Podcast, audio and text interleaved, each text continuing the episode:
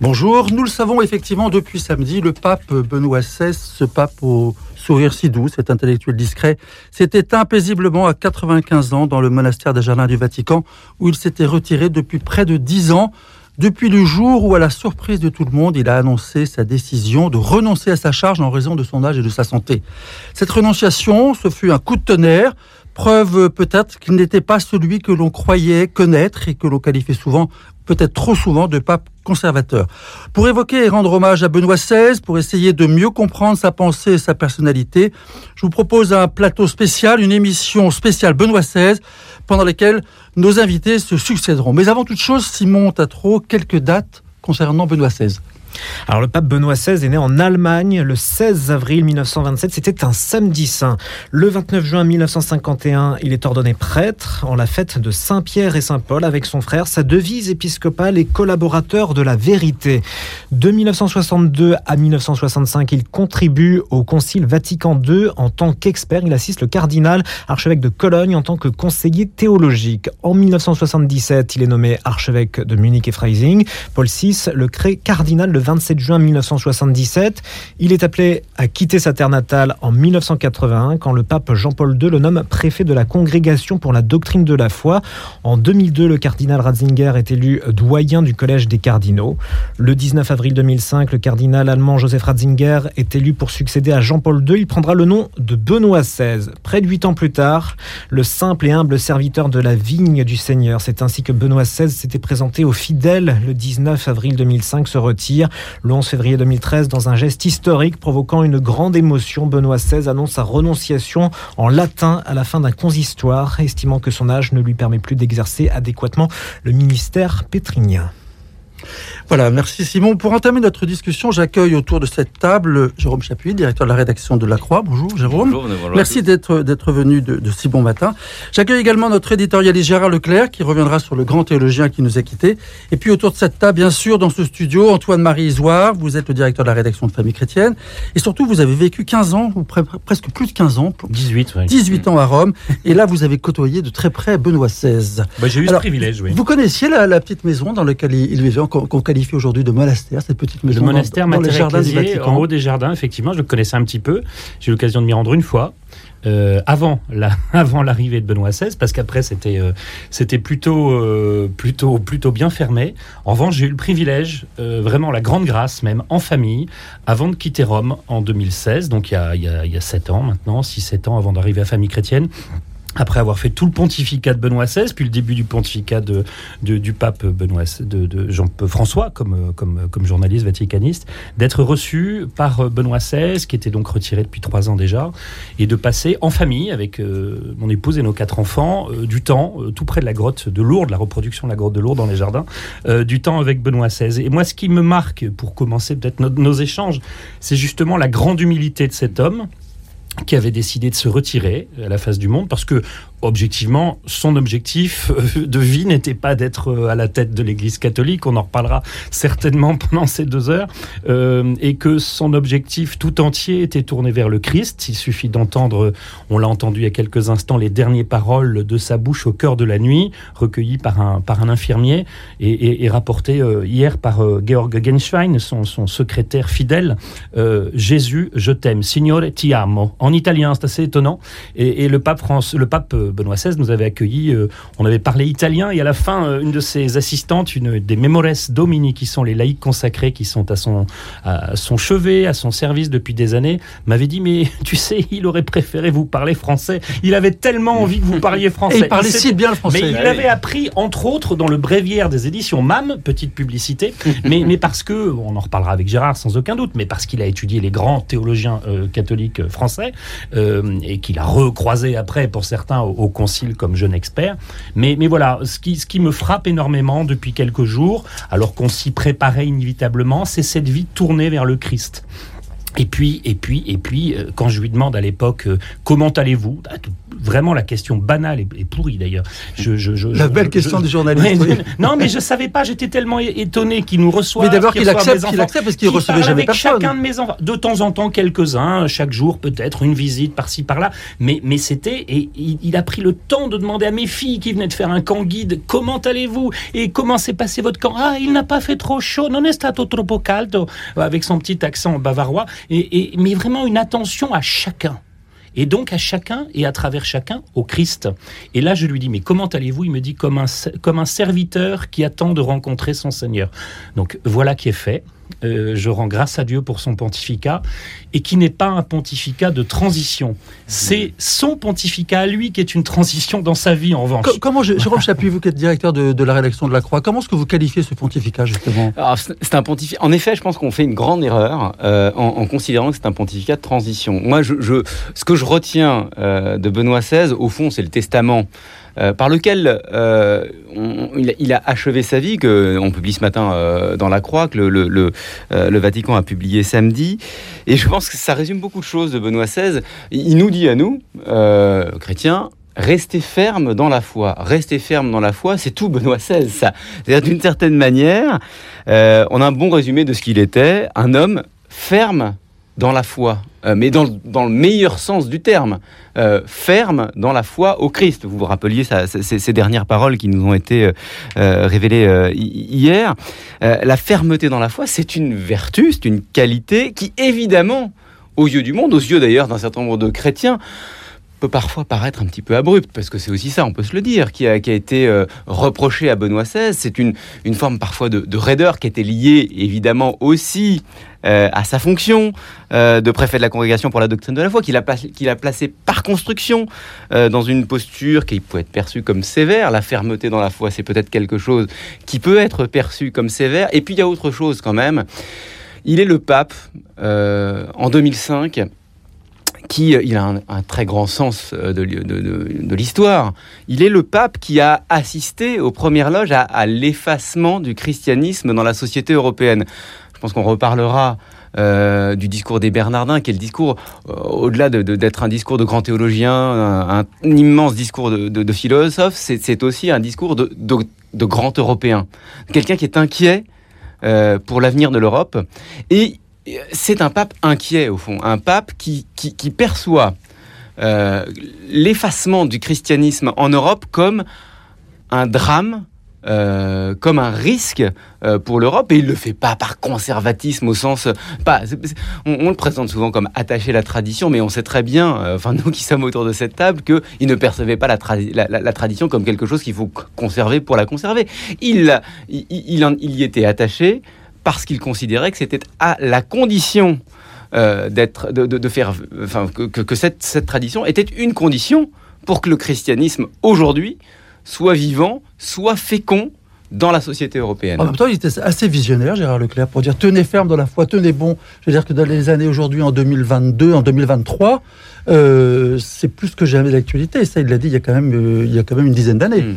Moi, je pense que cet homme n'était pas seulement un, grand théologien, hmm. c'était de ce qu'on appelle un grand intellectuel, dont la curiosité était universelle. Moi, j'avais été très frappé dans certains de ses écrits euh, par la connaissance qu'il avait, par exemple, de la philosophie politique dont il parlait avec une maestria extraordinaire. Il l'a montré notamment dans ses interventions euh, au Bundestag, quand il est allé, un magnifique discours. De même en Angleterre, quand il est allé à Londres devant tous les anciens ministres, toute la, la classe politique britannique, il a fait un discours extraordinaire montrant à quel point il connaissait la, la tradition politique anglaise. Donc, euh, on l'a vu, euh, c'était l'homme capable de discuter avec Habermas, etc. Donc, c'était un homme extraordinairement euh, à l'intelligence extraordinairement comment une acuité d'intelligence étonnante qui dépassait même son son, de, son domaine son domaine à lui. Euh, moi, j'ai pas eu la chance, comme notre ami Zohar, de, de connaître personnellement le euh, Joseph Ratzinger. Je ne l'ai vu qu'une seule fois. À la, c'était avant qu'il soit pape. C'était. Je, je, corrige. Vous avez dû l'étudier énormément, donc je, voilà, moi je l'ai croisé, mais vous vous l'avez travaillé. Euh, oui, c'est vrai. Vous voulez. Pour moi, la disparition de Benoît XVI, c'est une épreuve. Hum. Je vais vous dire pourquoi. Parce qu'il m'accompagne depuis le début de ma vie, pratiquement. Voilà. Bon, euh, j'ai le privilège ici de l'âge. La, la première découverte que j'ai faite de Benoît de, de Ratzinger, c'est le Ratzinger du Concile. Hmm. Il avait 35 ans. Hein, et le, le, le cardinal Frinks l'a le choisi comme expert personnel. Et il se trouve qu'il va jouer un rôle considérable dans l'élaboration des textes les plus importants du Concile. C'est ce, ce, jeune théologien de 35 ans. Et alors là-dessus, il y, a, il y a quand même un document extraordinaire. C'est les deux tomes de la biographie de Peter Zewald, qui a accompli un travail colossal de documentation. Il a été voir vraiment tous les témoins possibles, imaginables. Il a, il a travaillé tous les documents, etc. Et alors là, sur le concile, moi, il m'a appris des choses que je ne savais pas. Euh, je, enfin, je soupçonnais ne serait-ce qu'à cause de, des témoignages de Delubac et de Congar, l'importance qu'il avait eu dans, dans, certaines commissions. Congar raconte dans son journal du Concile que quand il y avait une, une difficulté, euh, de définition, etc. C'est Ratzinger qui, qui posait la bonne définition et tout le monde était d'accord. Mais Jean-Luc Marion raconte aussi, qui était à l'origine de, de Communio en France, euh, avec d'autres, euh, raconte effectivement que Ratzinger, qui lui était pour la version allemande, qui était un peu la version de Communio évidemment, euh, raconte que souvent dans quelques discussions qu'ils avaient, de temps en temps on se retournait quand il y avait un problème, un conflit, vers ce jeune, ce jeune théologien aux cheveux déjà gris assez rapidement. Il nous raconte ça dans, dans le numéro de Famille chrétienne qu'on publie cette semaine. Et c'est assez touchant en disant, mais en fin de compte, il y avait cet homme-là, très discret. Et une fois de plus, on revient à ce que je disais au début, ce qu'on dit tous depuis tout à l'heure, c'est la discrétion, l'humilité de cet homme finalement là, qui s'efface derrière la douceur, Jésus. La douceur, parce qu'il a quand même été considéré souvent calomnié, ferme euh, doux, souvent critiqué, ferme et doux. Mais on, on le dit souvent, hein, ce, ce, pape, mais moi je trouve que ça, ça, frappe, ça frappait quand on le voyait ou quand on l'apercevait, euh, cette douceur, ce sourire, cette, cette tendresse. Ce qui est assez frappant, moi, quand on en parle avec des gens qui connaissent peut-être un peu moins l'Église, un peu moins que, que nous ici autour et, et que, que, nos auditeurs ce matin, c'est la, la, finalement le,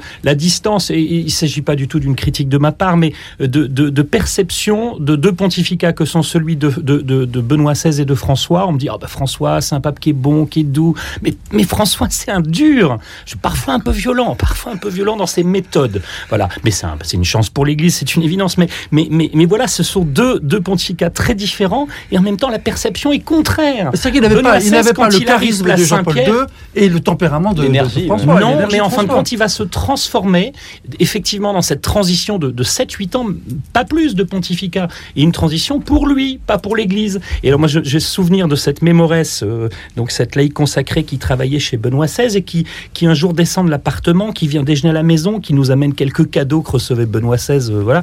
Et c'était des cerises hein, et des, des chocolats, c'était pas non plus. Voilà. Et euh, on était tout touché d'avoir des, des, des, cadeaux qui avaient été promis au pape Benoît XVI et qui finalement arrivaient trop en abondance. Bon. Et elle nous dit, euh, ah mais c'était assez assez tôt dans le pontificat. Elle nous dit, mais vous savez, un midi, euh, un mercredi midi, quasiment les, les premières audiences générales, euh, Benoît XVI est monté à table et il, il nous regarde, il nous dit, mais qu'est-ce que font tous ces gens avec des téléphones portables? Mmh. Et en fin de compte, il était étonné. Le, le, le, le petit bonhomme que moi j'ai croisé quand j'allais présenter le journal à Radio Vatican le matin, et que lui allait dans l'autre sens pour aller à la doctrine de la foi, on se croisait le matin. Il avait un béret lui avait offert, je crois, le cardinal Etchegaray, euh, quasiment certainement, euh, et puis une soutane assez, assez râpée, et il allait travailler, il allait faire son boulot de difficile, hein, on, en a parlé tout à l'heure, Jérôme Chapuis en parlait tout à l'heure, de, préfet de la doctrine, bon, qui lui a, qui a un peu desservi, mais il a fait ce travail avec, avec, avec attachement. Et, auprès de, Jean-Paul II comme son grand complice, euh, ou en tout cas son, grand partenaire. Euh, et, là, on le croisait tout, tout humble et compagnie. Puis tout d'un coup, le voilà qui devient pontife. Et il avait, cette mimique ou cette habitude de, lancer les bras en avant, un peu comme ma grand-mère, avec le bout des doigts qui, bougeait, comme, comme un peu comme s'il s'éloignait des gens et en même temps il s'en approchait. Enfin, il avait cette grande timidité et c'est ce qui caractérise, à mon avis, toute sa vie parce qu'il s'efface une fois de plus désolé de me répéter, derrière le Christ. Vous, qui étiez journaliste politique à l'époque, quelle vision vous aviez de, de, de, Benoît XVI, notamment lorsqu'il est venu en, France en 2008 alors c'est intéressant parce que euh, j'entendais dans ce que disait Antoine-Marie euh, le, le, le, fait que je connaissais pas cette anecdote, ce rapport au, téléphone portable par exemple. En, effet, on a tendance à ah, caricaturer Benoît XVI. Hein, voilà. Alors c'est pas son époque, oui et non, parce que je regardais 2005 son élection, elle survient. Alors c'est toujours intéressant de faire se percuter comme ça des événements un an après la création de Facebook. Pourquoi je dis ça? Parce que, au fond, en effet, lui qui disait à Peter Zeval, son biographe, qui lui demandait est-ce que vous pensez être plutôt un pape d'un ancien temps ou euh, l'homme des nouveaux temps, il dit je suis entre les temps. Euh, dans, dans, sa biographie, je trouve ça très beau. Entre les temps, oui, et entre les temps, euh, concernant cette révolution qui est celle des réseaux sociaux, révolution également pour euh, la pour euh, pour l'Église.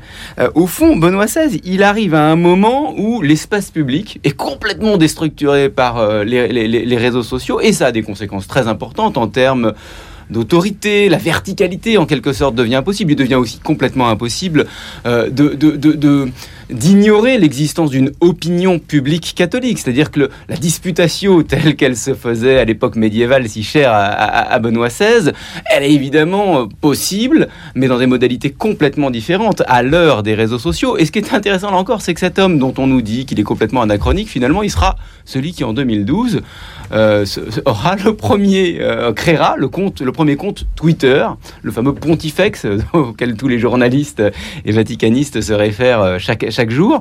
Euh, donc il a, encore une fois, euh, alors lui et puis les collaborateurs qui l'entouraient, une, très claire conscience de l'époque. Euh, mais pour, répondre à votre question, Bruno, sur cet homme qui arrive en France en 2008, qui va, qui est reçu par Nicolas Sarkozy, qui va ensuite au Bernardin. Je pense qu'on reparlera de ce moment des Bernardins, qui est quand même un moment tout à fait exceptionnel. C'est un petit peu comme euh, ce, que, disait Gérard Leclerc à l'instant. Euh, euh, c'est un homme qui était qui éblouissait euh, qui éblouissait, y compris ses détracteurs. C'est-à-dire c'est un homme euh, dont tout le monde pouvait reconnaître l'immense puissance intellectuelle, quand bien même on ne se reconnaissait pas forcément euh, dans, dans, dans, dans, ses idées, dans, sa, dans, dans, dans ses positions. C'était quelqu'un qui, qui suscitait une admiration absolument folle, une admiration, allez, disons-le, un petit peu enfantine chez, chez, chez, Nicolas Sarkozy, quand il va voir Benoît XVI accompagné d'un humoriste. Le, cours, passe pas, le cours, ah, bah, on, peut le dire, on peut le dire. Là, pour le coup, je parlais d'anachronisme. Là, il y avait une rencontre. Ah bah, quand il parle quasi impossible. au Vatican, effectivement, c'est très léger. J'ai été obligé d'expliquer à mes collègues vaticanistes italiens qui était Jean-Marie Bigard. Je vous cache pas que c'est. Vous avez dû bien rigoler. Gérard Leclerc, le fait d'avoir été euh, euh, justement d'avoir tenu la maison, euh, l'Église finalement à, la fin du pontificat de Jean-Paul II, il connaissait quand même bien les rouages. On a toujours dit que c'était l'homme qui voulait pas devenir pape. Ben oui, il, Ratzinger, c'était un, professeur génial qui, avait une œuvre, une œuvre à accomplir et, sa vie était faite pour ça, comme professeur et comme, comme théologien, qui avait en tête toute une œuvre à développer. Et puis, euh, et puis Paul VI, en fait, le rattrape par le callback, si j'ose dire, et le, nomme à Munich, archevêque de Munich. Et il est à Ratisbonne à ce moment-là, il est très bien parce que bon, il a, il est installé avec sa famille, son, frère, sa, sa, sœur, etc. et tout. Et c'est un arrachement, même je dirais euh, personnel, familial.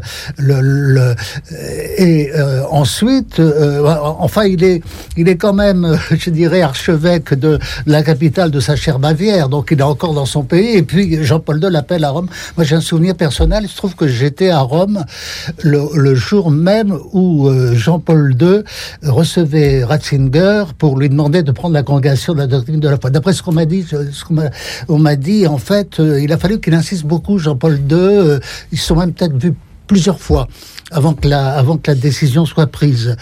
Et Jean-Paul II euh, expliquant à Ratzinger qu'il a absolument besoin de lui et que cette congrégation de la foi, c'est un poste stratégique euh, fondamental, que c'est lui qui doit le prendre.